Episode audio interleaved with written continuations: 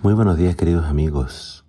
Hoy en Primero Dios te invito que juntos leamos el Salmo 128. Dice así la palabra de Dios.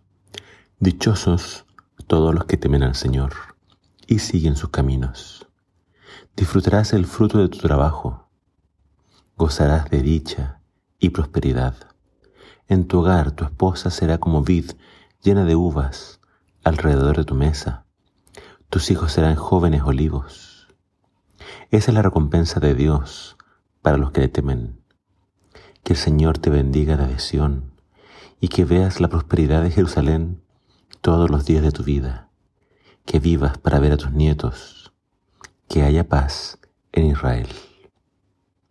Otro salmo más de la colección de salmos que se cantaban cada año cada vez que se subía a Jerusalén para celebrar las fiestas en Israel. Es un salmo nuevamente de bendición para quienes eligen temer al Señor y obedecer sus mandamientos. Las bendiciones acá proferidas para quienes son fieles al Señor es la de disfrutar del trabajo, es decir, prosperidad. En Israel cuando había guerra, cuando había eh, problemas con enemigos, y estos venían y saqueaban las ciudades, eh, los habitantes quedaban con las manos vacías, quedaban sin nada. Por tanto, no podían disfrutar de su trabajo. Otra bendición que se pronuncia acá es de disfrutar a los hijos. Y dice al final incluso ver a los nietos. Nuevamente, cuando habían guerras, los jóvenes iban a la batalla y muchos de ellos no volvían. La bendición para quienes temen al Señor es que ellos podrán disfrutar de paz, y podrán disfrutar de sus hijos y de sus nietos. Eh, nuevamente, esto en el contexto de ir cada año a adorar al Señor en Jerusalén.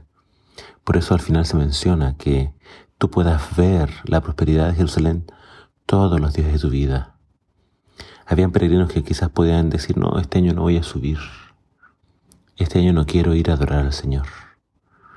Entonces, lo que hace esa amistad es eh, hablar de estas bendiciones para los que son fieles, hablar de estas bendiciones para quienes temen al Señor.